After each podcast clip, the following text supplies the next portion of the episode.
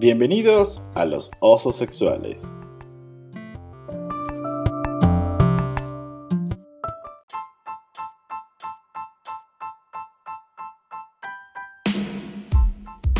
Bienvenidos a nuestro podcast Los Osos Sexuales y hoy eh, tenemos una edición especial de Gamers. Eh, hoy vamos a estar hablando sobre los videojuegos y toda esta cultura tan importante que ahora se ha hecho muchísimo más grande con todos estos eh, videojuegos que han salido últimamente.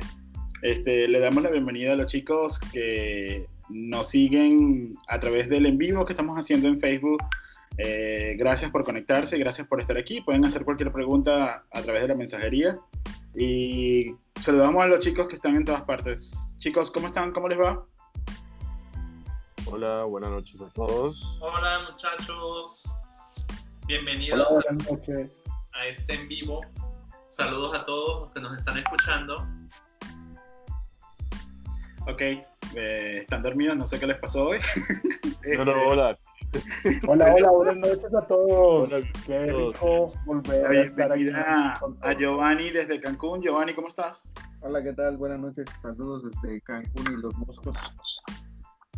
Vale, muchas gracias, Giovanni. Este, Alonso, eh, desde Costa Rica. Alonso, ¿cómo te va? Hola, buenas noches a todos. Este, espero que disfruten el, episodio de hoy porque ya está muy divertido.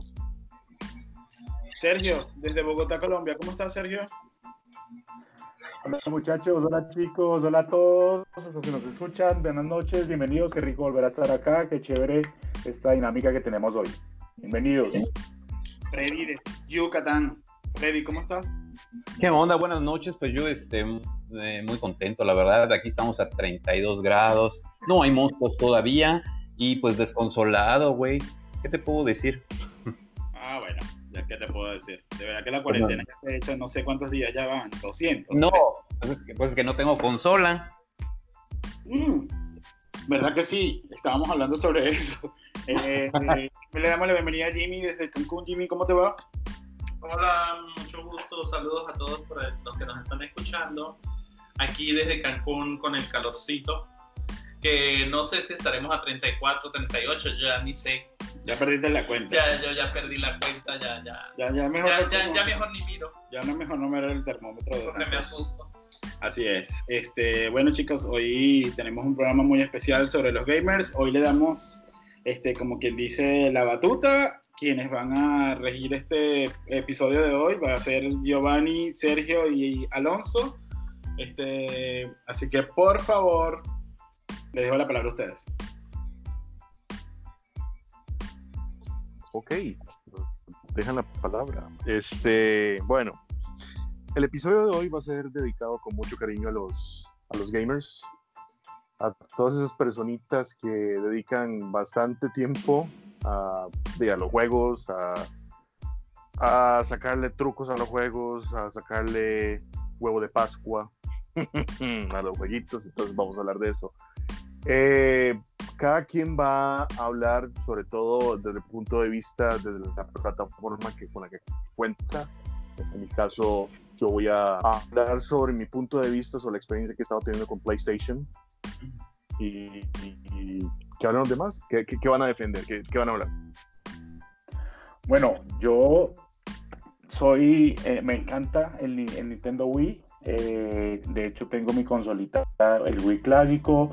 Le he hecho un poco de ajustes, eh, tratando de no llegar hasta hackearla completamente, pero sí convirtiéndola en una consola de videojuegos clásicos, por ejemplo, de SNES, de Nintendo 64. Estoy tratando de hacer eh, de bajar el, emulador para algunos videojuegos de GameCube, porque soy fanático, por ejemplo, de Super Mario 64, de Mortal Kombat, de eh, Banji Kazooie, eh, bueno, eso básicamente.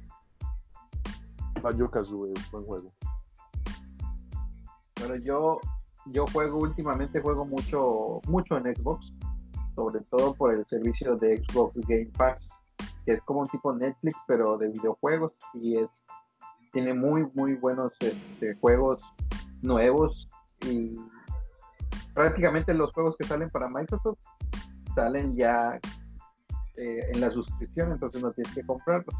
Pero en realidad yo juego desde, desde muy niño y comencé jugando Nintendo. Nintendo, Super Nintendo, Nintendo 64, el, el cubo. De ahí pasé a Xbox y este el primer PlayStation no lo tuve. Tuve el PlayStation 2, PlayStation 3, el PlayStation 4, el Xbox original, el Xbox 360, el Xbox One, eh, el Wii, el Wii U y ahora el Switch. Entonces sí he probado casi todas las consolas. De hecho, de hecho creo que eso es una, un punto muy en común que tienen los gamers. Creo que todos empezamos de alguna otra manera con Nintendo. En mi caso yo empecé con, con el NES eh, desde muy pequeñito y, y ahora que tengo el, el, PlayStation 4 o miras posiblemente tener el PlayStation 5 y sí como que siento que, que el Nintendo fue como una escuela para todo el mundo. Ahí fue donde uno tuvo el primer acercamiento a los juegos, donde tuvo un primer acercamiento a los personajes, te enamoraste de los personajes, empezaste como a desarrollar ciertas habilidades, los, que los trucos, que los secretos, que esto, que lo otro. Sí, yo, yo siento que sí, que, que, que el, el, el, Nintendo fue como el, el, la puerta de entrada a, a la, al mundo de los videojuegos. No sé si, si me equivoco o no. No, totalmente de acuerdo, Alonso. Además, recordemos que Nintendo fue de los primeros que empezó a alimentar nuestra afición hacia los juegos con el tema de las revistas, en donde eh, nos mostraban en, en, la revista todos los mundos de los determinados juegos, con los secretos, con las claves. Por el caso de Mortal Kombat, nos mostraban cómo era la secuencia de comandos para poder hacer los fatalities, los brutalities, los, los friendship, que me encantan y me fascinan. Bueno, que qué bueno que a pesar de que ha pasado el tiempo, han continuado, pues, eh, en el caso de Mortal Kombat, con los fatalities porque saben que es algo que les gusta a, a, los gamers, ¿no? Yo en mi caso no empecé con Nintendo, yo empecé con Atari, que fue, eh, eh, creo más bien más lo, fue más el comienzo de, la, de, de, lo, de nosotros, de, la, de los que estamos ya por los 40 años de edad. ¿Quién tiene 40, por Dios? Por acá. Dios mío. Ya, ya tengo 41, ¿qué tiene? No, yo, yo, pensé que este era el grupo de 22, algo así. No, es el de los chavos. Sí. sí, eso sí, no, no, no, no me quito años. Pensé oh, que éramos centennials. A veces sí. se me olvida qué años tengo, pero bueno, eso ya, eso ya es cuestión de memoria. Y eh. también empecé luego con Nintendo 64. Obviamente en la época yo no tenía Nintendo, tuve Atari, pero sí tenía un vecino que tenía Atari y no, no pasaba. Luego este, tenían unos ciertos negocios donde ponían puros televisores y, y uno ah, sí. por las de jugar Nintendo y ahí que yo conocí Nintendo y Sega. Que también llegué Sega. Y esa parte también la viví yo. Cuando estaba en secundaria, había en esos lugares en los que uno iba, uno pagaba por hora y, y jugaba y jugaba y jugaba y jugaba.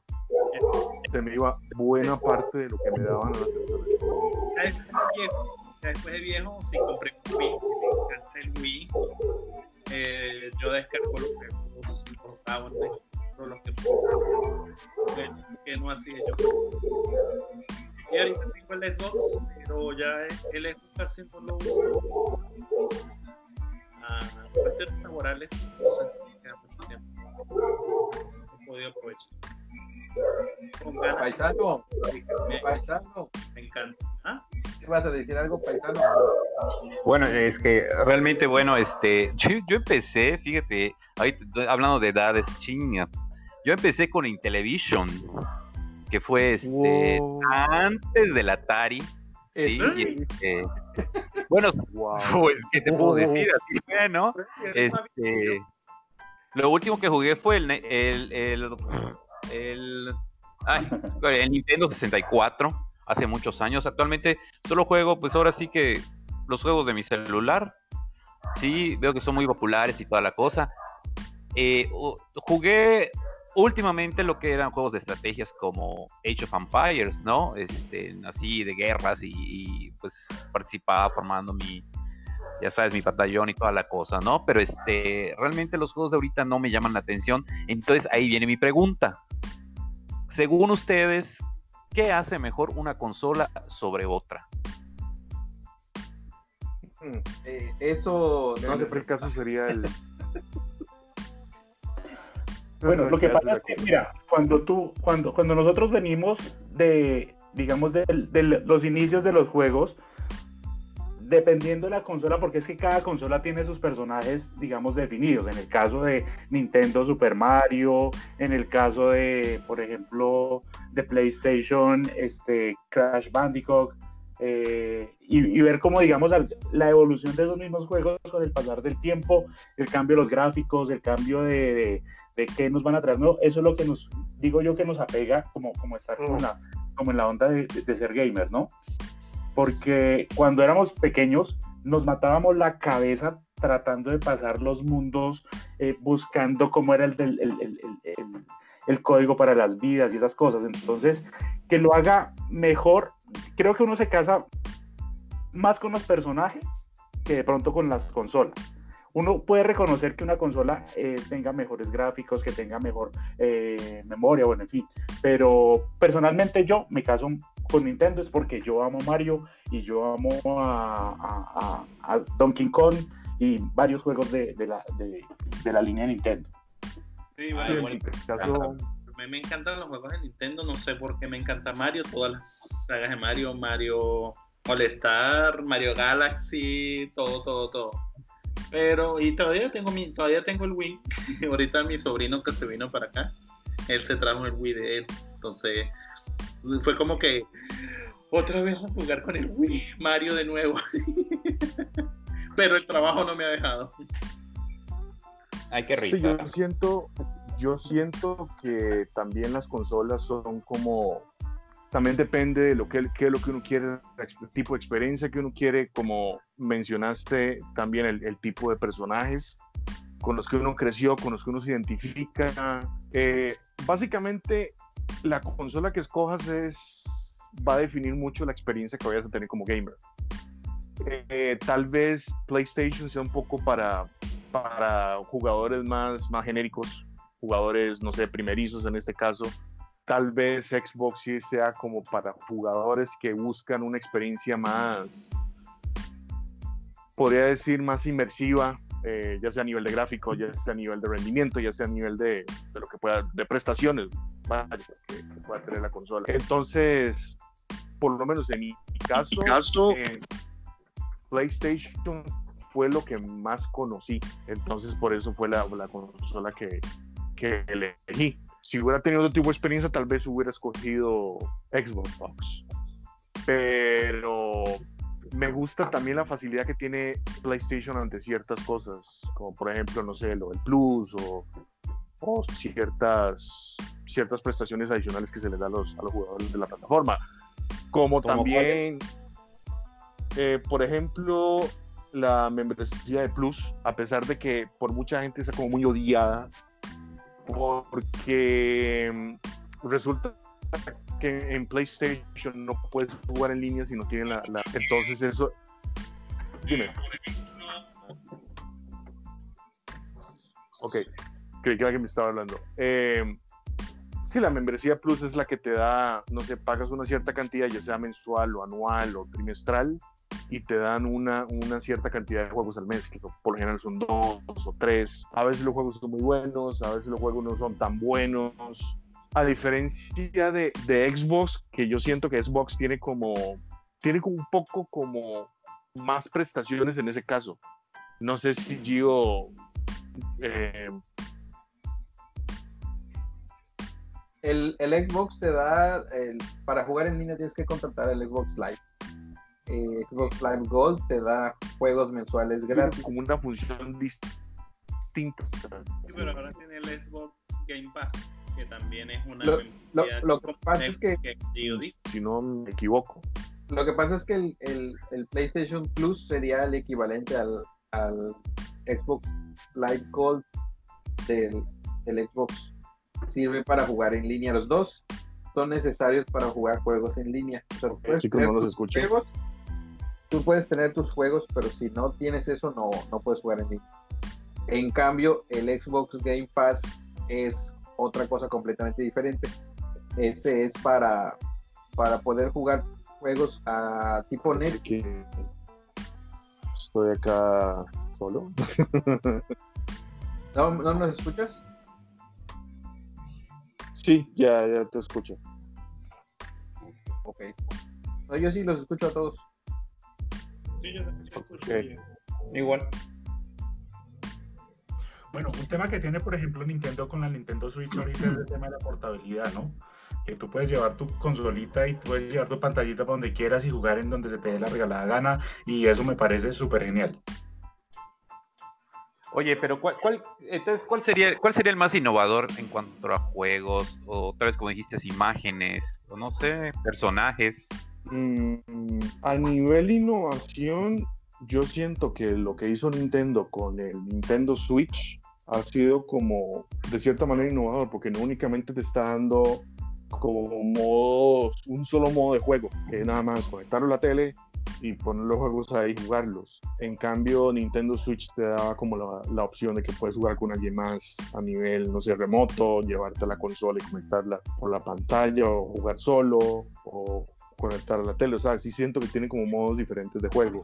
A diferencia de, hay que ser honestos con el, con el PlayStation, que nada más el PlayStation lo tienes ahí, lo tienes que conectar a la tele y jugar a, menos, a menos de que tengas la consola portátil. porque ya, ya no hay De como hecho, tanto... De hecho, siempre Nintendo ha llevado como la batuta en tema de, de- de innovación con respecto a las consolas, ¿no? Porque recordemos que Nintendo fue la, la primera consola que sacó los mandos eh, inalámbricos, si no estoy mal, ¿sí? Sí, con el Wave Eh, Beer del GameCube. ¿Perdón?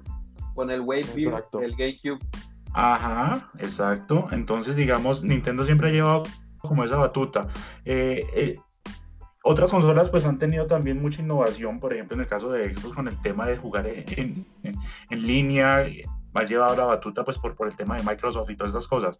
Pero Nintendo, Nintendo siempre ha sido y se ha mant- Pensé en un momento que Nintendo iba a quedar como corto con el tema de la innovación porque o que, o que se estaba dejando como aplastar por las, por las, por las consolas o porque ya no, no eran como tan reyes en el, en el, en el mundo del videojuego. Pero Exacto. se despertó, dijo, vamos adelante, vamos a sacar algo innovador para la gente, vamos a seguir con nuestros juegos, le vamos a dar otros matices a, a nuestros personajes y pum, ahí van, ahí siguen. Y quien, quien, quien no quiera jugar o quien no se sienta agradable jugando Nintendo, creo que es, es, es difícil encontrar. Sí. Sergio, ¿quién lanzó el Game Boy? Nintendo. Fíjate, Es pues, ya, ya Nintendo. hubo la primera innovación. Sí, Nintendo cuando lanzó el Game Boy hubo otras compañías que quisieron sacar también consolas portátiles como Sega, si no estoy equivocado. Ajá. Pero eh, era, era muy caro y demasiada energía. Entonces no, no era sostenible realmente. Recordemos que el personaje de Sega es Sonic, ¿no? Sonic. Exacto. Sonic es el personaje, como que A ver, de ustedes, Sega. ustedes quién, por ejemplo, tú que juegas Alonso PlayStation, ¿quién dirías que es como la mascota de PlayStation?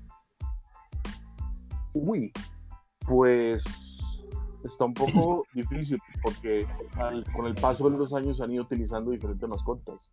La más, más, más, más, más grande, de hecho, la que utilizaron para, como para mover a Sonic del reinado de, de los videojuegos fue eh, Crash Bandicoot. Eso fue como que la gran, la gran mascota, porque no hay como una, una mascota específica. Ahora con PlayStation 4 lanzaron una que es como ¿El de Little como- Big Planet?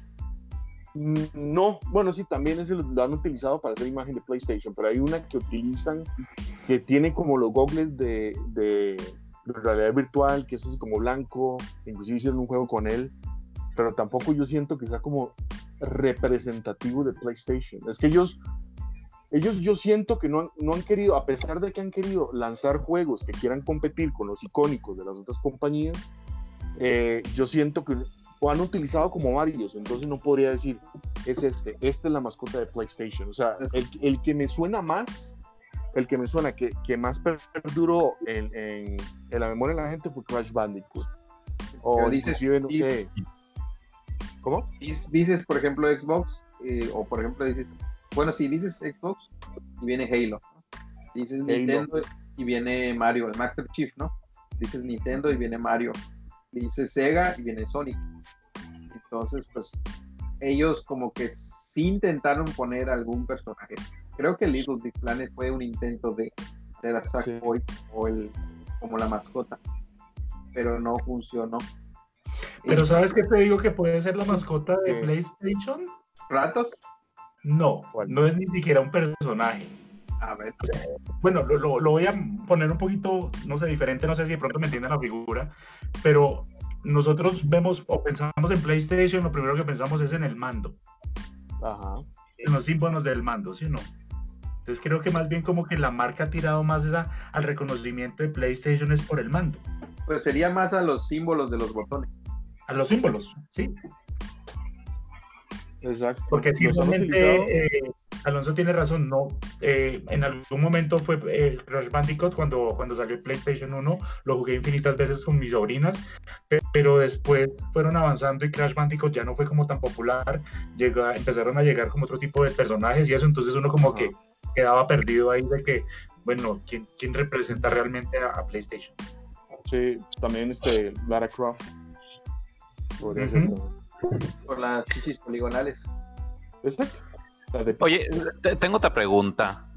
Este, hab- ¿habrá como, como en los programas de televisión, como en las películas, alguna orientación sexual, obviamente, en cuanto a los videojuegos? Es decir, nosotros, los gays, ¿jugamos algún tipo de juego en especial o jugamos igual lo mismo? O sea, no hay distinción en eso. Yo siento Yo- que jugamos lo mismo. Sí. sí. Si acaso, si acaso, lo que yo he visto en los grupos, bueno, en un par de grupos donde estoy de gamers, uno que es mundial y el otro es de México, la gran mayoría, eh, lo que lo que la gran mayoría tiende a no jugar son juegos de deporte, como FIFA, como FIFA o juegos de básquetbol, de hockey, todo eso. Sí hay mucha gente que lo juega, pero a lo mejor en menor porcentaje. Por ejemplo, todos mis amigos heterosexuales, todos, todos juegan FIFA. Oh, Hueva. pero es algo que a mí no, no lo intenté y realmente no, o sea, digo, no es lo mismo ir al estadio a ver los chacales que estar jugando. Ah, eso te. Definitivamente no es lo mismo. Eso también depende de la personalidad de la persona, ¿no? O sea, yo no, sí. Yo tampoco me veo, nunca, intenté mil veces jugar eh, eh, FIFA o juegos de fútbol, pero no lo juego ni siquiera eh, como deporte. Sí, Sí, en hay caso- videojuegos- hay videojuegos con temática gay. Porque en estos días tú estabas jugando uno, ¿no? Con, Sí, con- eh, hay dos, bueno, hay varios, pero yo conozco en Xbox hay uno que se llama, Ok. ay, se me olvidó el nombre. No, no, no, eh, no van a Este- escuchar el nombre hasta que. Ah, hasta el próximo episodio. Hay varios, pero no me acuerdo el nombre ahorita. Tengo tiempo que no juego, no, no. Exacto. Pero Pero sí hay, sí hay, sí hay juegos, digamos, que son dedicados a los gays 100%, pero no creo que sea algo que generalmente busquemos como gamers. Sí, no, no. no. Por ejemplo, ya dijeron que Mario era, ya dijeron que Mario era gay, ¿no? Y hubo una, un tema de esas de conspiraciones de cuando salió el Mario Galaxy que tú ves la portada del, del videojuego como tal, el, el, el cassette, y hay unas estrellitas en la G, en la A y en la Y. Entonces, de ahí empezaron como a surgir todo el tema de las, de las hipótesis, porque hay Mario, porque siempre rescata a la princesa y nunca se casa. Amiga. Amiga, date cuenta. Pero Mario se ve muy lindo como papi, ¿no? Ah, no, ¿Qué función Sí, con- Debo, debo decir que sí hay demasiados fanarts de muchos personajes de videojuegos que algunos sí dan como que, no sé, son muy este, creepy, vamos a decir. Pero no, no es algo, yo siento que no, que en general la comunidad gamer LGBT no busca eh, enfocarse en eso, sino más bien en que la historia corra sola, que no se force que la haya personajes gay. Yo siento que así es. Y así debería ser. No creo que se deba forzar nada si no hay un por qué o para qué. Exacto, yo también lo creo así. Yo creo que, que no, no, hay que ser como la última película de Star Wars donde forzaron una escena de, de, dos chicas besándose solamente por darle gusto al público eh, y buscar un público más diverso. Creo que verdaderamente... Pero duró como un microsegundo y se vio así hasta atrás al fondo. Tenías que parar la película en el cine y hacerle zoom para verlo porque no se veía. Pero mucha gente No, se... sí, sí, ¿no? Tra- atraen cosas negativas. Y entonces creo que mejor pues no forzar las cosas. Creo que las cosas se pueden dar de una manera muy Natural. natural. Es que, por ejemplo, de hecho, mira, pasó, Es que pasó en Black Mirror, no sé si recuerdan la última temporada de Black Mirror que hay un, hay un capítulo que son dos chicos que son amigos que juegan un videojuego, uno juega con un personaje chica y el otro juega con un personaje de hombre y en el videojuego terminan pues eh, tirando. Entonces como que me parece como muy forzada la, la historia para incluir al, al- al- público gaming.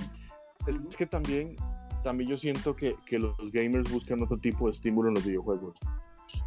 O sea, ya tienen otro, eh, para buscar ese tipo de estímulos tienen otras cosas. Yo siento que en los videojuegos nada más quieren jugar, o sea, quieren jugar, quieren, quieren- quieren tener experiencias, quieren divertirse, no tanto excitarse. Bueno, en realidad, en realidad la, la persona que, que busca ser dominante o tener el control de todo, normalmente lo hace en todos lados, ¿eh? hasta en un videojuego. O sea, que yo Es- con, con- con Second Life ya, o sea, no, dejo de jugar porque eso no es un videojuego, yo no estoy buscando sino... No, no, no, no, no, no. Dije, Sí. las personas que buscan tener el control de todo, normalmente en todos lados lo hacen. O sea, no dije que tú tengas el, quieras tener el control en todo. No, no, digo... uno de Bueno, los- pero también puede pasar que alguien admire tanto un personaje, ¿sí? Que, que, que- lo, que lo idealice en la vida real y, y o, o- o- o se realice o, se, o li- se idealice él en el videojuego como en algún rol así como todo hot con, con el personaje, ¿no? Bueno, es que, por ejemplo, está, no sé si ustedes llegaron a jugar Fable, el juego de Xbox. El juego de Xbox se llama Fable, eh, era un juego donde tú podías eh, casarte con un hombre o con una mujer como tú quisieras. Y podías tener relaciones sexuales con el personaje con el que te casabas. Incluso podías casarte con diferentes personas en cada pueblo. Y este, Órale. también podías emborracharte y podías tener hijos. Y de hecho había un logro por, por hacer todas estas cosas. De por Entonces, Dios, promueven la promiscuidad, gas. Ay, qué horror. ah. Pues es como Sí. es juego bueno que medieval. Y, y Entonces- también The Sims es como la versión fresa de, de ese juego, porque ya de Sims le quitaron Fíjate que cualquier nunca- referencia a, a la parte sexual. a los. Sims. A los Sims, no, no, o sea, no, antes sí se podía, pero ahora se supone que no, no puedes tener sexo en los Sims. ¿A poco? Como que lo ocultan, como que es siempre debajo de las sábanas, o no es como tan abierto como pueden ser otros juegos. Y, y te y en, en el Sims 4, en la última versión, ya se pueden casar hombres con hombres y, y adoptar y todo eso. Ok, Exacto. qué locura, ¿no? Qué interesante. Sí, no, Es un mundo complejo. Pero no pueden Es- tener es- sexo. Pero una de las cosas, y Ay, esa es horrible. una de las cosas que, que, que, que a mí me parece muy interesante sobre los videojuegos, aparte del estímulo que puede darle a una persona para poder, o a un niño en específico, ¿no? Porque los niños, ustedes como personas responsables que están frente a una una- un videojuego y a raíz de toda esta violencia que ha venido durante años este, calando en las escuelas y en los niños, ¿creen ustedes que los videojuegos tienen culpa de la conducta de cualquier niño en una escuela? Yo creo que puede ser un detonante, pero ya tiene que haber algo psicológicamente. Sí. Exacto. Puede Porque ser un factor. expuesto a- Yo he estado expuesto a videojuegos realmente violentos y no me han dado ganas de salir corriendo a disparar a la gente.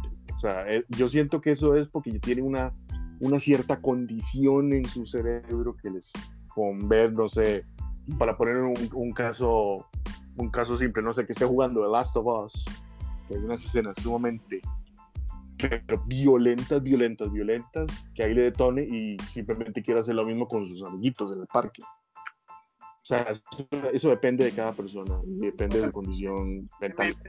Aquí en México. Depende de educación y valores que hayan tenido también en su hogar, ¿no? También. Recientemente aquí en una escuela eh, en el norte aquí en México hubo un tiroteo de un niño y inmediatamente salieron las autoridades a decir que fueron los videojuegos, pero no se dieron cuenta del ambiente en el que el niño estaba siendo criado. Eh, su papá no tenía mamá eh, porque ya había muerto, su papá era un narcotraficante, todo lo demás, entonces todas esas condiciones alrededor del niño no quisieron que ese niño detonara en contra de algo en específico, mató a una maestra y no necesariamente fue el videojuego, pero inmediatamente las autoridades cuando ven este tipo de violencia dentro de las escuelas, culpan es lo que los niños están consumiendo, ya sea este, series, ya sea películas, ya sea videojuegos. Entonces, creo que no es justo para la parte de esta de los videojuegos donde te avisan, donde te avisan, porque no es algo, le avisan a los padres que este videojuego sol- eh, contiene imágenes de violencia y que solamente puede ser jugado por adultos y los padres igualmente dejan a sus niños frente a un televisor a que ellos hagan y deshagan lo que les da la gana. Que hay una- hay Exactamente, una esa es una de las cosas, una de la gran lista de cosas que tienen culpa los papás, honestamente. Que los papás de- quieren como que poner a sus hijos enfrente de la tele y que la tele se encargue de criarlos, que la tele se encargue de educarlos, que la tele se encargue de quererlos. Y yo Sí. siento que ese es como el gran error. Lo que pasa, no, yo, yo más bien lo, a, a que, a lo que le echaría la culpa es al medio en el que, o sea, en el mundo en el que estamos viviendo actualmente. Muchas veces los padres tienen que sí o que sí trabajar ambos para poder mantener el hogar, porque los costos de vida en diferentes países no son iguales y sobre todo en, en lo que es Latinoamérica, ¿no? Entonces se ven obligados los padres a, a trabajar y ese lapso de tiempo en donde ellos estén trabajando, pues eh, puede causar de que los niños tengan ya demasiada libertad de diferencia como la tuvimos nosotros, porque me imagino que muchos de no- o por no decir que todos, tuvimos al menos la imagen materna al lado que estaba siempre controlando, ¿no? Y otro tema es que tampoco tenemos, el, en la época de nosotros no tuvimos, por ejemplo, el Internet. El Internet ahorita es algo donde tienes las puertas abiertas absolutamente para todo y muchas veces controlar eso es un poco heavy, un poco complicado. Sí, así es. Gio, ibas a decir algo hace rato. Ah, no, es que estaba probando la cámara que no se ve, no se mueve, creo. Hace rato. Oigan. Y ustedes que son, ustedes que son jugadores, ¿qué piensan del, del dichoso jueguito de Free Fire que tan de moda está? Ahorita, por lo menos aquí en México. A ese juego me da mucha risa, eh, pero por el, por el, por el video de la niña esta poseída, de que supuestamente le sacaron el demonio porque jugaba Free Fire, pero realmente no creo, no creo que, No. no creo que ningún juego sea malo en sí, simplemente hay juegos que son menos populares que otros y hay juegos donde terminan siendo como nido de rata, tipo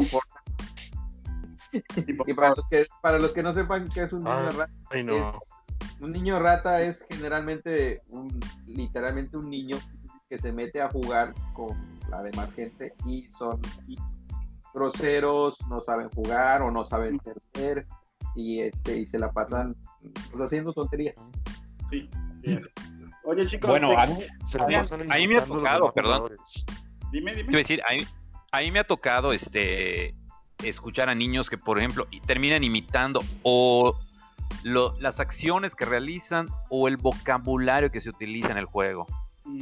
Sí, o sea, que ven los papás se quedan así que, oye, niño, ¿de dónde sacas eso? No, y le digo, pues seguro de un videojuego, ¿no? Porque, pues, ¿de dónde más, no? Entonces, tal vez yo pensaría, ¿a, a qué edad será que consideren que deberían empezar a jugar esos juegos? Digo, ninguno de nosotros tenemos hijos, pero tenemos a lo mejor sobrinos o algo por Hay una clasificación Sí. oficial para decidir qué juegos pueden jugar a partir de, de cada, de cada edad. Obviamente esta clasificación los papás nunca la toman en cuenta y les dejan comprar o jugar. Eso te iba a decir. Nunca. No, Pero- la clasificación es como las políticas de cualquier aplicación. Uno baja la aplicación y dice, sí, acepto, acepto, acepto y nadie las lee. Pero no hay una Claro. supervisión, no hay una supervisión de los padres Ajá. acerca de Lo que pasa es que hay muchos padres Por que, que de- los niñeros de sus hijos son los, las consolas. Y entonces, mientras no tengan o, o mientras tengan a los hijos jugando, y para ellos les quita tiempo de dedicarles a los fastidiosos hijos y que se queden jugando. Eh, eso es lo que pasa cuando los niños son así de groseros. Porque pueden ponerles es un- un videojuego a cualquier hijo, pero si mientras haya educación de hogar y los padres o la familia compartan con tus hijos y lo corrijan cuando empiecen y vean que tus hijos están groseros y todo lo demás y haya una corrección a tiempo, no suceden ese tipo de cosas. Exacto, es como...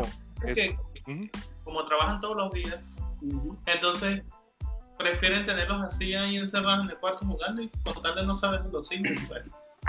Así es, así es, así es. Oye chicos, tengo una dinámica que quería jugar, que quería jugar con ustedes. Bueno, no es un juego como tal, pero sí son varias preguntas que quería hacerle a los gamers y que me gustaría que todos respondieran, incluyendo Freddy y yo, que creo que somos los más así como que nunca, bueno, yo nunca juego, pero No, creo que somos- discúlpame, pero tú eres aficionado a Fórmula Ah, bueno, Fórmula 1, a lo, a, lo, a, lo, a lo que es Fórmula 1 y todos estos, estos videojuegos de autos me encantan. Este, Forza y todo. Eh, voy a hacerle varias preguntas y quiero que me la contesten todos y piensen bien su pregunta porque esto va a quedar en los registros y va a ser la recomendación de la semana este, de parte de los gamers. Ah, a ver, los juegos que debimos jugar. ¿Cuál creen ustedes que es el juego que ustedes recomendarían que todo el mundo debe probar para enamorarse de los videojuegos? Mm, ¿Juegos cualquiera o de esta época? Cualquiera. Debiste jugar. Este juego lo debiste jugar. Bueno, es que para empezar, y creo que varios estarán de acuerdo, el juego que se debe jugar es de Legend of Zelda Breath of the Wild, el más reciente de Nintendo. Este es, desde siempre Nintendo sí es cierto que ha innovado.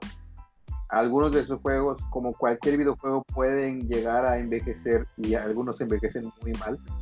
Pero generalmente los juegos de Nintendo eh, no envejecen tan mal y los puedes volver a jugar y disfrutar y vas a seguir sintiéndote igual de aventurero, digamos. El Breath of the Wild es un juego de mundo abierto donde tú puedes ir hacia todas direcciones, pero obviamente si no tienes el nivel suficiente vas a morir. Es un juego de recolección de armas, pociones, etcétera, para llegar a pues a destruir al malo del, del cuento que siempre es el mismo. Este Legend of Zelda es un juego del tipo ciclo del héroe, o sea, el, el círculo del héroe. Es alguien que es elegido por una deidad para salvar al mundo siempre. Y ese ciclo se repite en cada videojuego. El Legend of Zelda es un universo muy amplio. Para explicarlo se requerirían varios programas, yo creo. Pero definitivamente creo que Sergio está de acuerdo conmigo que uno de los juegos, no voy a decir que el único, pero uno de los juegos que todo el mundo debería jugar sería Zelda Breath of the Wild. Perfecto. Sergio. Bueno, sí, apoyo también la, la- lo, lo que dice Gio. Eh, la recomendación, básicamente por una cosa, y es porque la banda sonora de este videojuego es, para mí, es magnífica, es espectacular. De hecho, ganó muchos premios eh, dentro de la comunidad de gamers y es Donkey Kong 2. Donkey Kong 2 tiene una banda sonora espectacular. Hay eh, tonadas de. Creo que lo que más hace agradable la, la, o llevar el videojuego es ir al ritmo de la música de cada uno de los, de los mundos que uno va atravesando, cuando entras a un bonus, cuando entras, cuando, cuando terminas el juego, todo eso te conecta de una forma impresionante. Hay una, se me va el nombre ahorita porque es que eh, yo siempre la busco es por el, por el nombre del, por el nombre del videojuego, eh, pero es de un, una, una, un, ¿qué? Un nivel en particular que es cuando el- los miquitos van sobre un, un lorito, entonces eh, tú cierras los ojos y esa música te transporta a tener mucha paz y tranquilidad. Entonces ese es un juego que debemos de jugar, que sería Donkey Kong 2. Donkey Kong 2. Alonso. Alonso. Alonso. Alonso ya habló. Creo que No. se fue, no, no habló. Ok, vamos con Jimmy. ¿Cuál es el juego que tú crees que debemos jugar? Mira, mm, de verdad que hay unos juegos que me encantan mucho que los tiene Wii. Eh, y son unos juegos que son muy familiares. Eh, entre uno de, uno de ellos se llama eh, Family, Family Game, creo que es de Hasbro. Eh, eh, son muy bonitos porque creo que integran lo que es el juego de, o que los padres jueguen con sus hijos. Son juegos muy, muy familiares, juegos de tablero, tienen varios que si la papa caliente. Ah, sí. Muy bueno. De Eres verdad, toda una madre de familia. Toda una No es cierto, Jimmy. Viene llegando del supermercado, él es solo una madre, como ustedes lo pueden escuchar. la- más nada. Pero sí, Creo ya que ya regresó Alonso. Ahora vamos con Alonso, se reintegró Alonso. Sí, perdonen, tuve un problemita con la ¿Qué conexión. ¿Qué decías? Eh, El juego que sí, debimos, que de hecho, debemos jugar. sí, de hecho, de PlayStation yo diría como para tener una, una experiencia como más inmersiva, una experiencia más emocionante, una experiencia más... También está de mundo abierto, o sea, les, les va a permitir explorar, les va a permitir eh, descifrar acertijos, eh, encontrar tesoros, encontrar ítems e, e ir fortaleciendo su, arsenal. Sería yo un juego que recomendaría para un usuario que, que le gustaría entrar al mundo de PlayStation sería Tomb Raider. Eh, ¿Y por qué Tomb Raider? Eh, hay muchos géneros que se pueden jugar, pero ese yo siento que es como que engancharía muy bien a la gente, porque es un juego de aventura, un juego en el que puedes explorar, un juego que puedes hacer muchas actividades y no es únicamente como que mate, mate, mate, mate, mate, salte, métase ahí, baje acá, suba acá, o sea, no, no, no es como tan lineal y no es como tan predecible como un juego, ya que el resultado puede, puede cambiar. Eh, aunque no únicamente también recomendaría ese, si es una persona un poco más interesada en el gaming, también le recomendaría Bioshock. Bioshock a mí me marcó de por vida. Bioshock, para los que no lo sepan, es un, es un, es un shooter que igual es mundo abierto. Eh, muy interesante y habla como que unas ciertas, eh, ciertas teorías. Para la gente que ha leído a Am Rand, van a las, las van a las van a identificar muy bien es- esas teorías. Por eso también les recomendaría Bioshock. Es una experiencia adictiva, no puedes dejar de jugarlo.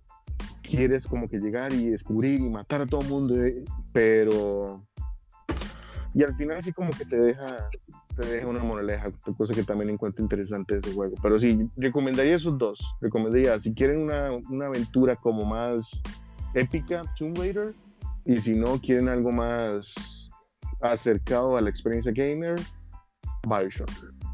Freddy, ¿Yo qué? ¿qué, qué- qué juego recomendarías ¿Qué juego recomendaría? Si no juego nada. Jugar hace Carlos, Candy Crush. No, no es cierto. Candy Crush o algo así, no sé. Yo voy a recomendar este eh, Super Mario. A mí me parece que toda persona se enamora de, de ese pinche este, plomerito. plomero. Es demasiado. Sí. Bueno, en, en mi época fue demasiado adictivo. Yo no sé ahorita cómo está Mario, no sé en qué evolución va, pero en mi época creo que todo el mundo jugó Mario porque era demasiado adictivo, ¿no? Y era un juego que eh, te, te rompía la cabeza solamente el saber cómo Ajá. diantres ibas a pasar de un mundo a otro, pero está súper divertido. Yo pasé horas y horas y horas y horas jugando y, y creo que ese juego es el que yo le recomendaría tanto a mis sobrinos, a, a la generación nueva, jueguen primero este para que ustedes se enamoren de los videojuegos. Mira, una pregunta, ya que ustedes todos son fanáticos. ¿Han jugado el último de Tomb Raider? Eh, El que es de... Está aquí en, la Riviera Maya, ¿no? en, En- sí, en- en Chichen Itzá, Perú. eh, el que estoy jugando, el que estoy jugando actualmente es Rise of the Tomb Raider. Pero el último, último, último, último, último. no, no, yo tampoco lo he jugado. Sí, No. eh, la cultura maya y, y azteca. ¿Ya tú lo jugaste el juego, no? Sí, yo ya lo pasé. Ok. Con el Xbox. Oh, Chéverísimo, ¿no? bravo. Como, como, como, como es bien importante integrar las culturas, las culturas del mundo al tema de los videojuegos, ¿no? Sí, buenísimo. Ajá. Este, ahora vamos a ver el juego que ustedes desean que caiga en sus manos para ustedes poder decir, esto era lo que yo esperaba toda mi vida, esto es lo que yo estoy esperando por tantísimo tiempo y por fin llegó a mis manos. Ese juego que ustedes quieren jugar y que todavía no ha salido, hay Yo estoy muchísimo. esperando Cyberpunk 2077. Sí. Mira, Alonso también. No, no, no, tienen que decir diferente, Alonso. Ya, ya, Gio, Ah, Gio, cuenta un poco ¿Por sobre qué no? Todo el mundo está esperando ese juego. De hecho, yo me compré el, el Xbox One edición de Cyberpunk. Está muy bonito, por cierto. Ahí hice un unboxing en mi canal de YouTube. está muy, muy, muy padre y todo el mundo está esperando ese juego. Y este y yo recuerdo desde la presentación en el E3 donde sale Keanu Reeves. A partir de ahí todo ya explotó. No, me imagino. es que yo hubiera dicho también The Last of Us 2, pero ya salió, entonces es como, ah, ya cualquiera puede tener y ya yo lo puedo tener. Pero Fíjate sí, que Cyberpunk, Cyberpunk 2077 sí es como, o sea, va, a- va a revolucionar muchas cosas. O sea, ese juego cuando salga, sí la gente se va a abrir muchas bocas. La gente sí se va a quedar como petrificada porque he visto poco, he visto como un video que han, que han lanzado que es como 45 minutos de nada más juego y pero obviamente que todavía como en beta, pero sí se ve increíble, o sea, creo que le va a romper la cara a GTA. Le va a romper la cara a GTA, a Grand Theft Auto, o sea, eso va a ser como que una revolución lo que va a causar ese juego. Sergio. Dime. Bueno, eh, hay, hay, hay un tema que me parece, hablando ahorita de todo lo, de, lo del tema cultural, y me imagino que a raíz del, del, del programa debe existir algún tipo de videojuego de, de Amazing Race. ¿Sí saben cuál es Eh, el Amazing Race? El sí, programa Sí, sí, conozco Amazing Race, pero ¿Sí? un juego... Pues, me gustaría, pues pare- puede sonar un poquito ñoño y tonto, pero me gustaría como un juego donde uno sea un concursante y uno vaya como pasando y buscando como todo ese, vayas de país de país en el videojuego y buscando pistas para poder ir avanzando en el juego. Es como ñoño. no, pero sí, Sí, sí. como- sé, lo sé. es como un juego de Carmen San Diego, ¿no? Ajá, Ándale. más o menos. San Diego, sí. De hecho, había un videojuego de Where in the World is Carmen San Diego. Y va visitando países y va buscando pistas y todo. Y es, suena bastante parecido a lo que eh, estás proponiendo. Sí, está buenísimo. Sí, caería, caería como en el, en el grupo de juegos educativos. Mm, Depende, sí, porque por ejemplo hay uno igual parecido, pero de, de Mario y, y Luigi. Ajá. Entonces, este, pero no, gen- generalmente los juegos de Nintendo, aunque tengan su lado educativo, son divertidos. Por Sí. ejemplo, el nuevo que ha- salió ahorita, este, el de Ring Fit, no sé si lo han escuchado, que es como un círculo de plástico que se usa para hacer ejercicios en el Switch. Ajá, ajá, ajá. Ajá. Este tiene su lado, aunque es para jugar, tiene su lado, si no educativo, pues de activación del cuerpo. Pero el Wii, que yo sepa, el Wii siempre ha tenido como esa, esa intención de como que El- sacar a la gente de los sofás y que se mueva y que y fomenta mucho también la, la- el ejercicio. De hecho, cuando sacaron esa tabla del Wii Fit, El que era como para varias cosas. Sí, exactamente. Entonces, yo siento que eso, el- ese anillo era como una evolución natural del, del Wii Fit. Sí. Ah, hubo un intento por parte de Xbox cuando sacó el Kinect. Sé si- Al Kinect, sí. En Kinect tiene un juego que se llama. No recuerdo ahorita el, el nombre exacto, pero es tipo fitness, donde el- la cámara del Kinect te lee el cuerpo, Ujú. nada más le pones tu peso, tu estatura y a partir de ahí te crea una rutina de ejercicio. Sí, que el control era como una, una bolita, ¿no? No, ese es el. Ah, el de PlayStation, ¿cierto? el de PlayStation es el que también sacó y tiene una bolita en el control. El Kinect era nada más con el puro movimiento. del- Ah, exacto. El Kinect no necesitaba agarrar nada. El Kinect te leía a través de luz infrarroja todos los movimientos y podía decirte si lo estabas haciendo bien o no. Incluso también lo usó para Dance Dance Revolution, para el juego de. de, de, este, Para de Just Dance. Ah, Just Dance. Dance El Dance Dance Re- Dance Revolution eran los de la, los arcade. Pero a- salió para, para el Xbox. Just Dance. Dance Dance Revolution salió para Xbox porque yo tengo mi tapete del Xbox. Jugaba yo Dance Dance Revolution. Nintendo, Nintendo también tiene, inclusive hay una versión con Mario y todas esas cosas, pero pues sí son un poquito Sí. más infantiles las versiones de las canciones. Lo, lo, Y también lo- salió en PlayStation. ahora que lo mencionas, lo divertido de, de los juegos trasladados a Nintendo son los personajes eh, exclusivos. Porque, por ejemplo, ese Dance Dance Revolution tenía los personajes de, de Nintendo. Y hay diferentes juegos que salen en su versión para Nintendo y tienen personajes de Nintendo. Exacto. Como- Los personajes icónicos, ¿no? Exacto. Y obviamente esos no los puedes tener. Aunque sea el mismo juego en otra consola, no los puedes tener en la otra consola. Exacto. Yo siento que esa es también una gran ventaja que tienen los, las, todas las plataformas, los juegos exclusivos que tienen. Que eso también les, les, les, les provoca que mucha gente quiera, quiera tal o, o cual consola. Porque van a decir, por ejemplo, con Xbox, quiero jugar Halo o quiero jugar... eh, Fable, no sé, Gears eso, of War, eso. O no sé, o, o que quieran jugar, por, ejemplo, para PlayStation, no sé, quiero jugar Last of Us, que es el, único el único lugar donde se puede encontrar, porque Last of Us todavía no está para. o God es of War. las exclusivas de PlayStation. God of War, exactamente. O qué sé yo, Nintendo, Mario, eh, Pokémon, Zelda, Pokémon. Zelda, Pokémon. etc. etc, Aunque etc. Nintendo ya está de las innovaciones que tienen ahorita, por ejemplo, Nintendo es que la Switch ya no tiene retrocompatibilidad, ¿no? O sea, tú ya no puedes Ajá. jugar juegos de otras consolas anteriores en, las Ah. En la Nintendo Switch, ¿no? Entonces, digamos, es- eso me parece que, pues no sé hasta qué punto sea como tan, tan aceptable por la, por la, por la gente, porque pues muchas veces la gente termina llenándose de consolas y cosas cuando Mm. puede tener la última y poder seguir jugando lo, lo anterior, ¿no? Una pregunta, una pregunta, ahora que mencionaste eso, ¿todavía la colección de juegos de NES está disponible para Switch? Sí, No. con, la, con la consola Sí está virtual. disponible.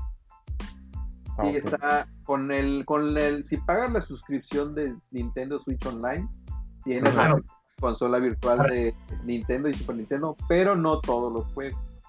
Sí, Ah, sí, bueno. es verdad. Para la, la, la, la tienda que ya se eliminó fue la, de, la del Wii. La de Wii se eliminó en algunos países de Sudamérica, pero en México Ajá. todavía funciona. ¿En serio? Sí, Funciona Sí. todo.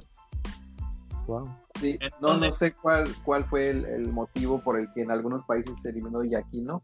Probablemente la cantidad de usuarios todavía sea significativa en México. Hay mucho pueblo en México. Hay mucho. Eh, Bueno, Sí. cuando, cuando, cuando hablamos de pueblo aquí en Colombia es como mucha gente, ¿no? No es un término despectivo ni nada, sino es... Eh, Lo asumía. pueblo, como, es como decir qué cantidad de gente la que hay en México. Mucha gente. Este, una Sí, pregunta. Es- eh, Google Stadia se transformó en el punto de quiebre de los videojuegos y de las consolas este, físicas. Mm, No. Mm, Desde que, por es ejemplo, que no, no. nuestros países somos golpeados o por, por muchas razones por Google en cuanto a los lanzamientos de las nuevas cosas de ellos, pero este, al parecer en muchos países sí ha, sí ha, ha pegado, ¿no? Google tiene problemas cuando lanza hardware. El hardware de Google no, no- normalmente por alguna razón no despega. Google Stadia tenía el problema de que al principio parecía como que iba a ser un tipo de suministro de juegos vía suscripción, pero en realidad tendría, al final se, se dieron cuenta de que ibas a tener que pagar los juegos, aunque estén en la nube. Entonces, realmente, no- si vas a pagar por un juego que no vas a tener físico y que si se cae el sistema no vas a poder jugar, ciertamente es parecido a PlayStation Now o a PlayStation o al Xbox Pass, Game Pass, pero no vale la pena invertir en una consola adicional para poder jugar esos juegos que ya tienes en las consolas que, que están corriendo ahora. Perfecto. Sí, Stadia, Stadia tenía como que el potencial de ser muy innovador en lo que ellos estaban queriendo vender, que sea una, una plataforma, más no una, una consola como tal, una consola física. Pero igual, es que, es que también creo que a la gente le da como la sensación de que están comprando juegos para celular, que no están comprando juegos que, que puedan jugar con, en su televisor o en donde sea que quieran jugar. Y yo siento que ese es como el punto que no, por lo que no les ha permitido a Stadia como que despegar y competir con el resto de plataformas, porque uno normalmente, uno menciona Xbox, PlayStation, Nintendo y ya. O sea, no, no, se está, no se está mencionando Stadia y no se está mencionando tampoco que los juegos van a estar Stadia. Únicamente con las presentaciones de juegos siempre mencionan Xbox, PlayStation, Switch. Punto. Nunca mencionan Stadia. Es, es, Por ejemplo, por eso es que yo siento que no despegar. de la Fórmula 1 2020, esa era una de las novedades, que sí lo, lo, lo, lo lanzaron con bombos y platillos que, que, iba a estar para Google Stadia. Entonces por eso les pregunto cómo, cómo, cómo ha sido pues, la experiencia y, y, lo que han leído, porque obviamente, como les dije, nuestros países están obviados para este lanzamiento de, de Google. Según yo, lo que yo entendí del marketing que presentó Google era un servicio en la nube de, de videojuegos. Uh -huh, y, a, y, ahí lo que tiene que ver mucho es el ancho de banda que ofrece el Internet en el país en donde vives. Obviamente aquí en Latinoamérica eso no iba a, a hacer eso fuerte y a partir de ahí pues todo se desploma. Uh -huh. De hecho, con el tema de los videojuegos en línea ahorita, Nintendo ya dijo que no iba a sacar más videojuegos para, por ejemplo, plataformas móviles, ¿no? Uh -huh. El último, el último juego que después de Animal Crossing ya ellos dijeron no vamos más con videojuegos en línea porque pues creo que también pensando en el tema de tanta saturación que hay ahorita de, de, de todo el mundo quiere estar en línea y todas esas cosas, pues porque nos vamos a tener que salir del segmento que nosotros tenemos y el que hemos sido líderes como, como durante tanto tiempo, sigamos aquí en donde estamos y los que quieran seguir como experimentando allá, pues que se maten allá, pienso yo que, que fue lo que pensó Nintendo. Okay. Sí, yo siento que también eso fue lo que pasó con el PlayStation Now. Que PlayStation Now también era que quería ofrecer juegos en streaming, pero también tienen que ser sensibles a que no todo mundo tiene una super conexión, a que no todo mundo tiene la conexión estable, a que no todo mundo tiene como que la, las, la capacidad suficiente para jugar un juego en streaming. Entonces, por eso ahora en ciertos juegos pusieron la opción de, de, bajarlo, como para también darle un cierto valor a la plataforma de PlayStation Now y también como para, no sé, como que un plan de contingencia ante, ante, ante esa, esa, esa característica técnica que no todo mundo tiene. Perfecto. Este, bueno, estaba leyendo en, en sataka.com que, que son, este, prueban consolas y todo esto, y estaba leyendo exactamente cómo les fue con el, con el Google, y eh, a, pesar de que la experiencia de usuario ha sido buena, eh, si les dice que les falta muchísimo y sobre todo una parte de la diversidad de los videojuegos, y de hecho ahorita un, solamente un 6% de los, de los desarrolladores de videojuegos este, van a desarrollar para Google Stadia. Entonces está, está interesante ver cómo, cómo depara el panorama. Eh, se ve bueno, se ve interesante esta nueva forma de poder con Chromecast y, y el, el, mando, pues conectarte y sin estar con tantas, tantas cosas, ¿no? Porque a veces lo que es la parte del Xbox y la parte del PlayStation este, son muchísimas cosas adicionales que, aparte de la consola que tienes que hacer para poder jugar, ¿no? Exacto, mucho requerimiento técnico que hay que tener para, sí. para nada más entrarse y jugar. Ajá, exacto. ¿Se han jugado con los VR? ¿Se han jugado con los VR de PlayStation? Eh, yo todavía no. Honestamente, no, no, no, no, no, le, no me ha interesado como para en este momento. ¿Gio? Yo intenté, o sea, primero pregunté sobre el, el los lentes de realidad virtual y para empezar me dijeron que como uso anteojos me iba a complicar y, y, la luz se iba a filtrar y no iba a poder jugar bien y a partir de ahí pues ya pues, me alejé, no, no me interesó. Ah, bueno, fíjate, yo tengo unos VR eh, eh, de Samsung y eh, eso de los lentes que te dijeron a mí no me parece.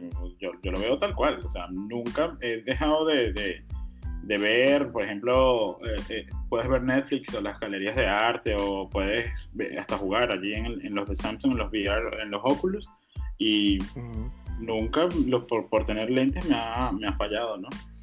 Este, ahora sí viene la pregunta del día y espero que todos me la respondan, tanto Freddy, Jimmy, Gio, Alonso y Sergio. Este, ¿Cuál es su consola favorita? ¿Son Team PlayStation, Team eh, Xbox, Team qué? Nintendo, no sé, lo que quieran. A ver, yo voy a empezar, yo, Giovanni. Este, yo no creo tener un, así como ser fanático específico de una consola. Realmente no. De hecho, yo tengo las tres consolas y las juego las tres. Si dijera que juego una más, últimamente he estado jugando más el Xbox, pero es como por temporada. Como que una temporada juego más el Xbox, otra temporada juego más el Switch, otra temporada juego más PlayStation. Ah, Dependiendo güey, del pues ¿cuántas juego. tienes? Tengo consolas, tengo como ocho. Ah, Ay, caray. Entonces, este, sí, soy muy, muy fanático. Entonces, no soy, no me peleo por una consola, porque yo veo que cada una tiene sus fortalezas y los... Lo más importante para mí es que si tiene un juego que me gusta, voy a jugar. Y ya, es todo. O sea, no, no me voy a pelear por algo que simplemente lo que quiero es jugar. Mm, sí, con- Mm. concuerdo con concuerdo con Giovanni. Cada plataforma tiene su encanto, cada plataforma tiene su punto, punto fuerte.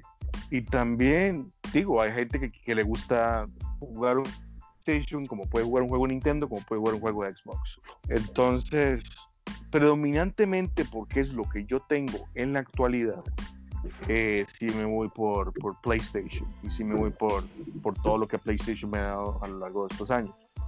Pero yo no estoy cerrado, igual me gustan, me atraen juegos de Nintendo, igual me atraen juegos de Xbox, igual me podrían atraer juegos de Stadia. Por eso es que no, tampoco yo estoy así como que 100% pegado a una plataforma en específico. Como dije, lo que es lo que yo actualmente tengo, es lo que actualmente me hace sentir cómodo, lo que me gusta, lo que disfruto, entonces por eso sí soy más, más Team PlayStation, pero, pero igual uno no sabe lo que puede pasar, quién sabe y en seis meses me compro un Xbox y empiezo a jugar Xbox, o sea, porque si me atrajo un, juego en específico o me atrajo algo que me ofrece Xbox. Eh, entonces sí, yo diría que estaría como a eh, 90% Team PlayStation, en mi caso. En mi caso, yo sí soy muy, amo mucho, mucho Nintendo, pues más que todo por lo que les decía al principio, por el tema de los personajes. O sea, yo me casé con mis personajes de Mario, de Donkey Kong, de Zelda. eh, mm, bueno, yo prefiero sobre cualquier otra consola eh, Nintendo. No quiere decir que si a mí un amigo me dice, ven, vamos, ven, jugamos aquí PlayStation, ven y jugamos aquí Xbox, pues no lo voy a hacer porque pues uno trata como de adaptarse y no parecer como tan, tan alejado como el, del, del mundo gamer, pero, pero sí tengo un poquito más de preferencia por Nintendo. Yo, en mi caso, también tengo preferencia, hacer de preferencia por, por Nintendo. Eh, por PlayStation, de verdad que no, no lo he jugado, no lo conozco, no, no le puedo decir es bueno o es malo porque no sé. De verdad que no sé. Y por Xbox también me encanta. El Xbox, eh, ahorita que, está, que estoy aquí en México, fue que tuve de Xbox y sí me gusta, me fascina, me fascinan los juegos, me fascina la facilidad que tiene ahorita con el Game Pass, que es la membresía que tiene más de 100 juegos y uno la paga mensual. Eh, lo único que sí debería eh, Xbox sacarla con un pago anual porque de verdad, así como hace con con Xbox Live- con el Live, con el Gol, debería sacar uno que sea anual y salga más económico. Este, pero tampoco también puedo jugar cualquier otra consola, o sea, no me, no me cierro a ninguna. Como te explico, PlayStation porque no la he jugado, no he tenido la oportunidad y no puedo decir si es buena o es mala, o, no me gusta o no me gusta. Creo que todo lo que sea juego, lo que sea de juego, lo juego. Como quien dice. Freddy, No, pues yo creo que lo que juegue mi novio voy a jugar. El problema es que no tengo, así que no creo jugarlo muy pronto. A ver, Freddy, Si pierdes, te como. Ah, dale. yo tengo una pregunta para Freddy. Yo A ver, dígame. Yo sé que pues, a ti no se te da mucho jugar videojuegos y todo. Desde fuera, ¿cómo ves o cómo, vamos a decirlo tal cual, cómo estereotipas a un game? Buena pregunta. Como- Ah, mira, como infantil. Fíjate. Este, te mentiría de alguna manera. O sea, más que nada los que tienen, los que tienen sus, sus consolas y se la pasan jugando todo el día, esos son los que pienso que pues, son infantiles, porque hay tantas cosas que hacer. A mí me gustan mucho las actividades al aire libre, me gusta mucho irme de excursión y otras cosas, ¿no? O sea, el quedarte sentado enfrente de una televisión, una pantalla, sí, jugando, no se me hace para nada divertido. Se me hacen personas muy solitarias. Este, que, o sea, exagerando que es, es lo único que, que pueden hacer, o sea, jugar Entonces, una, una plataforma. o sea. ¿Tendrías un novio gamer? No. No.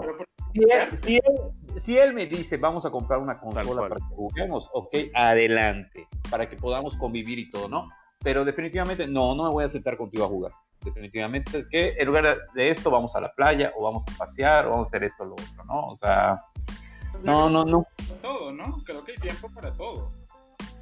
Pero hay claro. gente que no, no, yo conozco gente, parejas que, este, que sí se la pasa, el novio se la pasa es, es encerrado en su casa jugando, Sí. o sea, y la otra nada más está viendo, o está en su, está en su celular, checando sus redes sociales porque no le queda otra, o sea, no quiero que me pase o el eso. típico, o el típico gamer que le dan las 6 de la mañana jugando. Exactamente. Ah. O que empieza un juego, o que, o que empieza un juego y no para hasta que lo termina. Bueno, yo veo las series de tele, yo veo las series de Netflix, por ejemplo, hasta que se terminen, o sea, si son tres temporadas, me las echo hasta que se termine. bueno, O sea, tú te consigues un novio gamer, tú eres pegado a Netflix y ahí están. Un día uno pegado. pero es que no me lo voy a conseguir, entiéndelo. Ah, Ajá, pero ya va. No, ey, ey, ey. Entonces, Tú no puedes decir que esa agua no beberé porque uno no sabe cómo. Ya va, pero entonces tu novio Ah, claro, se claro, que tú no voy a decir que no. Netflix todo el- en Netflix hasta la madrugada. Sí. Ah, Cuando pero- me dejan, ¿Ah? cuando me dejan, Como que cuando te dejan.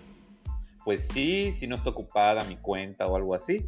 Ah, no, no, pero tú sí eres descarado, o sea, no aceptas. Lo rico que es que uno esté jugando y alguien esté ahí dándole al, al tropetín. Ah, no, no, espérame, espérame, eso es otra cosa. Eso ya es una fantasía. Sí, pero ok, ya terminas feliz, ok, vámonos. O sea, bueno, Espérame, espérame, sigue, sigue, sigue, ya voy a acabar. sí, no manches.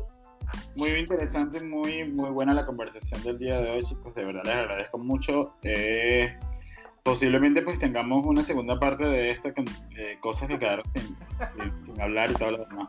Este, ahora vamos a darle paso a, a nuestra palabra dominguera. Es una palabra que vamos a, a decir en cada episodio y a ver qué significa en varias partes de Latinoamérica. Y la palabra de hoy, que la sacamos hace rato en nuestro chat, es panocha. Tan, tan, tan. Significado de la palabra panocha, este, y este, lo voy a decir textualmente de Wikipedia, y dice, espiga grande formada por granos gruesos y apretados en que se crían los frutos de algunas plantas, especialmente el maíz. En Latinoamérica no significa eso. Entonces, digan ustedes qué significa. Eso, eso sonó como frase del último segmento del podcast. Sí, este, eso pretende, ¿no? Pero, ¿qué Sí, creen? como que Panocha. O sea, aquí, aquí para no ponerles otros nombres, es la vagina de la mujer. Ok. Exacto. Sí, aquí también, aquí. Mire la panocha esa vieja. Uy, no gas. Bueno, fíjate, Ah. el hecho es que en panocha es un pan dulce en Colombia. Y Ajá, en sí. Costa Rica es una empanada. Bueno, yo Exacto, no, yo aquí- no- yo la palabra panocha no la conocí hasta que salí de Yucatán, la verdad. Este, yo a la máquina de la mujer, yo la conocía como queso. Así Queso. En Yucatán. Uh. No sé si por el olor, pero así se le dice en Sí, Yucatán. aquí Pero la palabra panocha yo la conocía hasta que ya estaba yo viviendo aquí en, en Quintana Roo. Y de, de hecho, en, en Sonora hay una, un postre que se llama coyotas. Y, y al, y al relleno dulce le dicen panocha. Ah, fíjate. Interesante. Entonces, bueno, uno, uno de estos, porque lleva presa, lleva peloncillo, etcétera. Pero hay uno que es relleno de panocha. Yo recuerdo cuando me dijeron que quieres coyota, hay de panocha. Yo así como, ¿qué? Se la untan, se la untan en- ahí para que sepa o, o cómo. Y ya luego me explicaron que no. Que que es dulce. En Estados Unidos también se conoce la palabra panocha como un tipo de postre fabricado a partir de trigo germinado y piloncillo y se come tradicionalmente durante la cuaresma. Entonces, eh, nosotros hemos deformado esa palabra en, en el órgano genital femenino en varias partes. De hecho, me dice que en México, Centroamérica, el Caribe y varias partes de Sudamérica como Colombia, Venezuela, Perú y Chile, panocha es un nombre donde coloquialmente es el órgano genital femenino. Ujú. Pero mira, en Colombia, panocha de coco, panocha de queso, panocha costeña o simplemente panocha. Ah, fíjate. Aquí, bueno, el Oye, fíjense, eh, aquí encontré, aquí encontré que a las mujeres de Murcia, España, también se les llama panochas. Ah, sí. ah, bien. Y Interesante. vete que le Pero diga, aquí, aquí hay, te voy a mostrar mis panochas a tus amigas de Murcia, ¿no?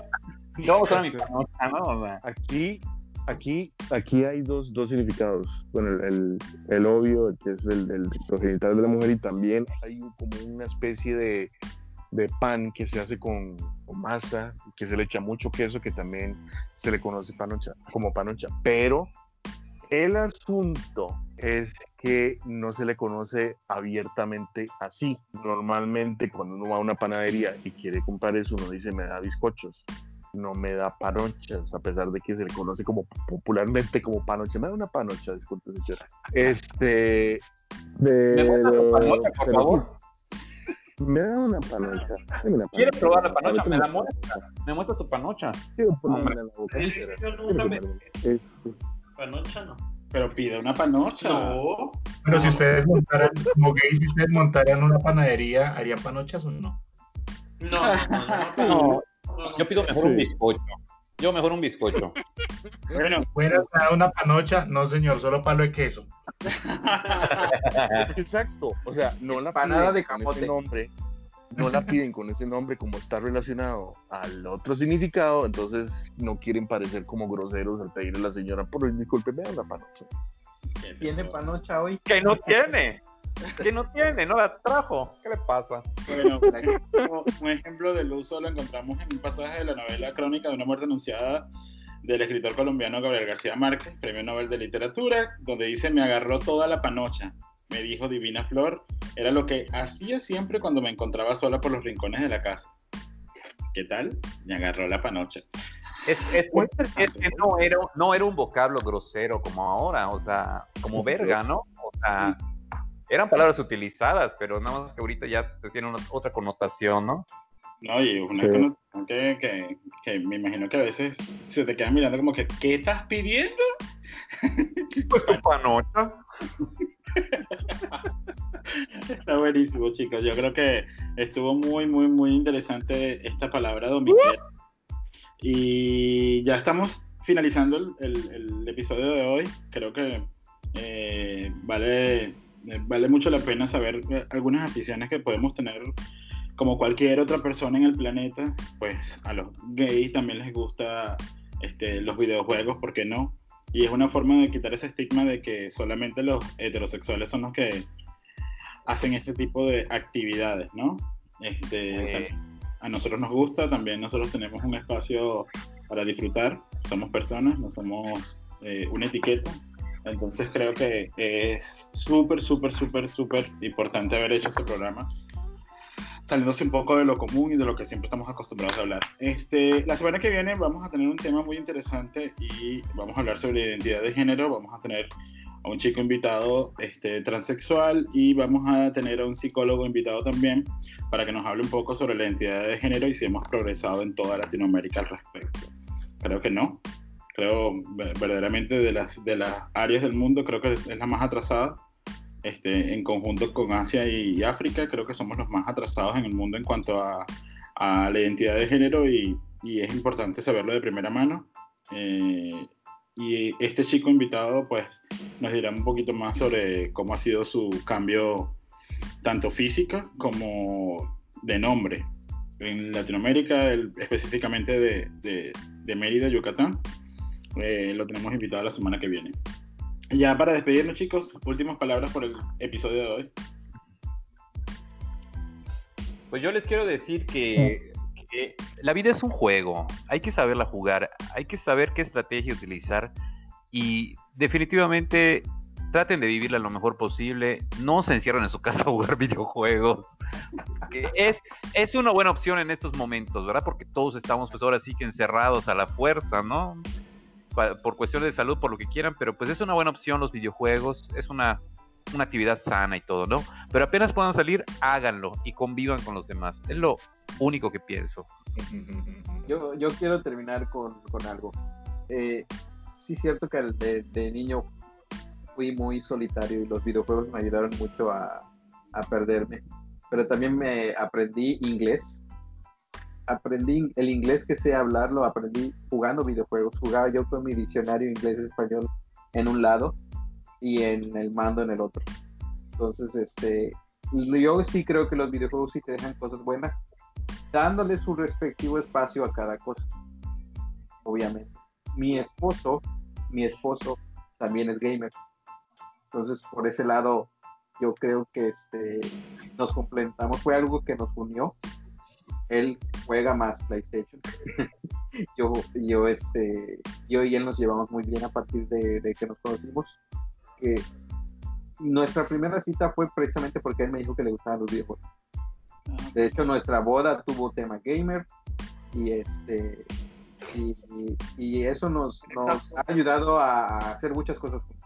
Entonces, yo sí creo que un gamer sí puede llevar una vida normal, digamos, no solamente jugando videojuegos, porque en la medida de lo posible eh, viajamos, salimos a, tomar, salimos a los bares, este, visitamos amigos, familia y todo, y además de eso eh, complementamos nuestra vida con los videojuegos. Entonces, todos podemos tener nuestros hobbies y em. dejar que acaparen la vida. Buenísimo. Este, queremos ver la foto, por favor. Gracias. Este, de esa boda debió ser interesante ver una boda ambientada en los videojuegos. la curiosidad, la verdad. Alonso. Em, bueno, palabras finales. Eh, a pesar de que en el mundo digital uno puede ser lo que uno quiera ser, uno puede ser el campeón, ser el que gana, ser el, el héroe en el mundo digital, también yo siento que vale la pena hacer lo mismo en el mundo real. Eh, igual se puede ser héroe, igual se puede ganar, igual se puede hacer, hacer la diferencia. Y, y, al mismo tiempo que en los videojuegos, también en la vida real, uno es el que, el, que, el que decide, uno es el que toma correcto y uno es el que hace las estrategias correctas para llegar al final. Por eso es que vale la pena también que luche en el mundo real, no únicamente luche en el mundo digital. Sergio. Creo que sí. Mira, eh, a veces es importante no olvidar el niño que llevamos adentro, ¿no? A veces es importante desconectarnos un poquito de este mundo caótico, de este mundo ah, que nos absorbe diariamente como con tantas preocupaciones, con tantas responsabilidades, con tantas deudas, en fin, con infinidad de cosas. Y tener un momento de escape es importante tanto para la salud mental como para, para, para, para desconectarnos del mundo, básicamente. Entonces, eh, todo es un complemento un poquito aquí, un poquito allá y llevar todo en armonía y nunca darse eh, un game over en la vida para nada. Buenísimo. Muchísimas gracias, Sergio. Jimmy. Bueno, este, también recordar que todo en exceso es malo. Y, tampoco puede uno dedicar toda su vida a, a los videojuegos. Porque entonces tampoco todo tiene que llevar un equilibrio. Exacto. Buenísimo, Jimmy, gracias. Entonces, chicos, lo dejamos. Este, vamos a tener una historia en los cuentos de las crónicas ursinas. Vamos a tener una historia en donde esa fantasía de estar, de los gamers, de estar jugando y que se le esté mamando, pues vamos a ver si se hace realidad en esa crónica. Se la dejamos para que al final deja. Este... Yo, estoy preparando, una crónica mía. Buenísimo, buenísimo. Y si quisiera que por favor me ayudaran los chicos a que si la pueden relatar ustedes y, sería genial porque la gente necesita escuchar de nuestras voces, de diferentes voces. Entonces, eh, lo dejamos con nuestras crónicas ursinas eh, de la temática gamer y los esperamos la semana que viene con mucho más de, de los osos sexuales. Estamos aquí, somos diferentes, somos este, amantes verdaderamente de, las buenas cosas en la vida y esas buenas cosas no necesariamente tienen que ser, eh, implicar ni drogas, ni dinero, ni, sino solamente una de las cosas que más nos encanta, que es el sexo. Muchísimas gracias chicos, los esperamos la semana que viene. Pueden seguirnos en nuestras redes sociales, arroba los osos sexuales en Instagram y Facebook y pueden escucharnos en Spotify, Google Podcast, Apple Podcast y Anchor. Chao chicos. Chao. Bye. Bye. Cuídense. La próxima semana. Los queremos. Cuídense. una panocha.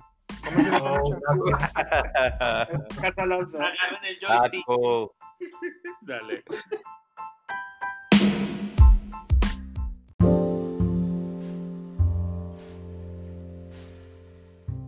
La noche fue entonces que jugábamos en la PC.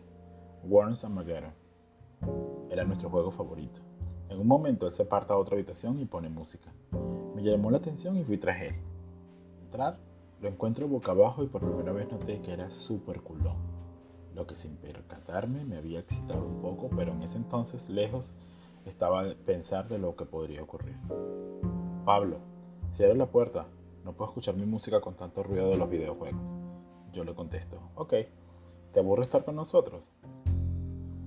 Pablo me contesta, no, solo que me cansé del mismo juego, me gustaría hacer otras cosas. ¿Cómo qué? Si quieres le digo a tus primos que salgamos a algún lado. No, no te preocupes. Estamos bien aquí. Te propongo una lucha, ¿qué dices? ¿Crees que eres más fuerte que yo? Yo le contesto, sé que soy más fuerte. Acepto, pero el que pierde debe cumplir. Quitarse una prenda como castigo. Hagámoslo más interesante, me contesta. Quien pierda debe bajarse el pantalón frente a la ventana. Y yo, ¿qué? Bueno, no hay problema. Por suerte no hay tantos vecinos cerca. Hasta ahí yo seguía bobamente con mi inocencia pensando que simplemente era un juego tonto. Y mostrarte desnudo en una ventana era vergonzoso, y eso ya corría como una prenda por ser débil. Un simple juego de pendejos. Empecemos, me dijo. Yo fui directamente sobre sus piernas, tipo tacleador de rugby, a pesar de que él me sacaba centímetros de altura, mi cuerpo era más ancho y pude tirarlo al piso. Empezamos a luchar, yo por sostener sus brazos en su espalda y él por tratar de zafarse.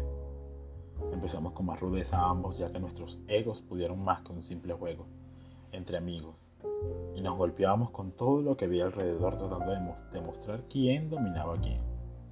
En un momento noté algo que me incomodó al mismo tiempo que me dio morbosidad. Lo tenía boca abajo agarrando sus brazos contra su pectoral, mientras le apoyaba mi pelvis en su gran culo. Pablo me dijo, me rindo ya. Al soltarlo, se levanta y noté que debajo de su pantalón escondía una verga sumamente excitada. Me tiré al baño automáticamente porque sabía que eso me había gustado y no quería ser obvio como le estaba pasando a él. Llegaba la hora de acostarnos y habían tres camas. En una dormía Pablo, en otra más grande dormían juntos los mellizos y en la otra yo. Contábamos cuentos de terror hasta altas horas de la madrugada y nos quedábamos dormidos. Algo me despertó, algo que me gustaba mucho. Pablo me la estaba mamando suave, como temeroso, esperando que no me despierte y lo encuentra metiéndose mis 18 centímetros en su boca. ¿Quién lo diría ese tipo tan varonil y machista con el que jugaba videojuegos? Estaba lamiendo cada centímetro. Entonces tomé coraje y agarré su cabeza, lo que él se sorprendió y quiso salir de allí, pero no lo dejé. Empecé a violarle la boca, empecé a sentir que de momento se ahogaba y respiraba profundo para seguir chupándole.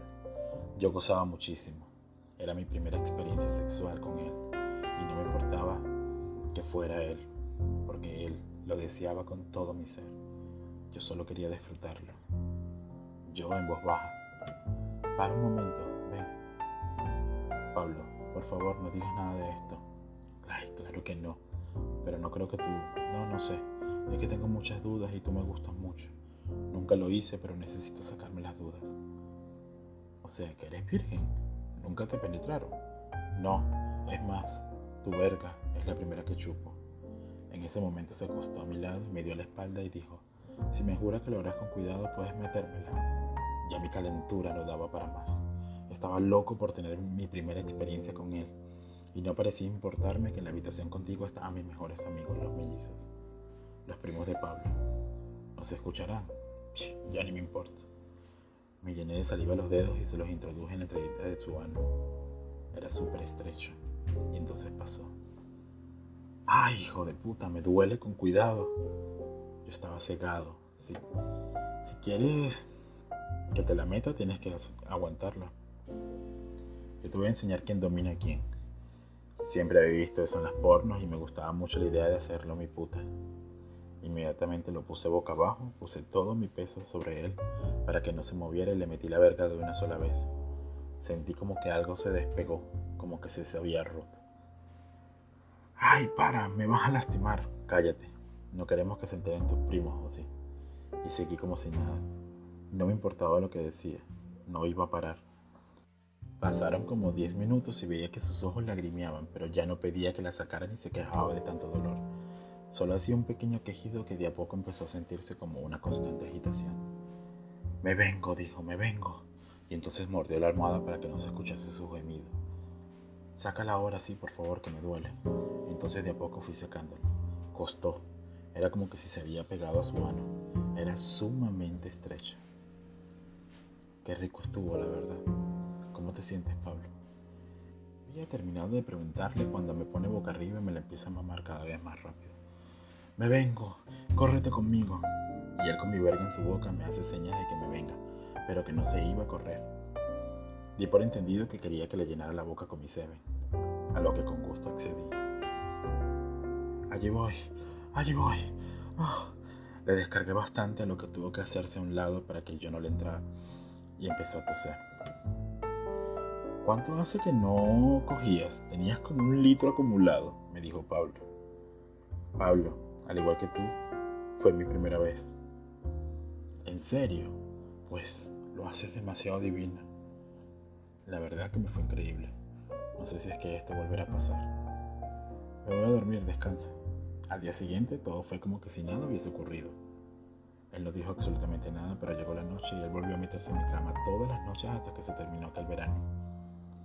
Así fue que el año siguiente nos volvimos a ver. Él estaba ya de novio con una chica, pero ese verano se quedó a vacacionar nuevamente con sus primos y yo estaba allí para esperando por más.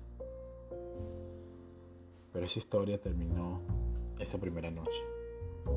Él volvió a cruzarse a mi cama, pero esta vez, cuando después de acabarle su colita se dio vuelta y me dijo, ahora me toca a mí.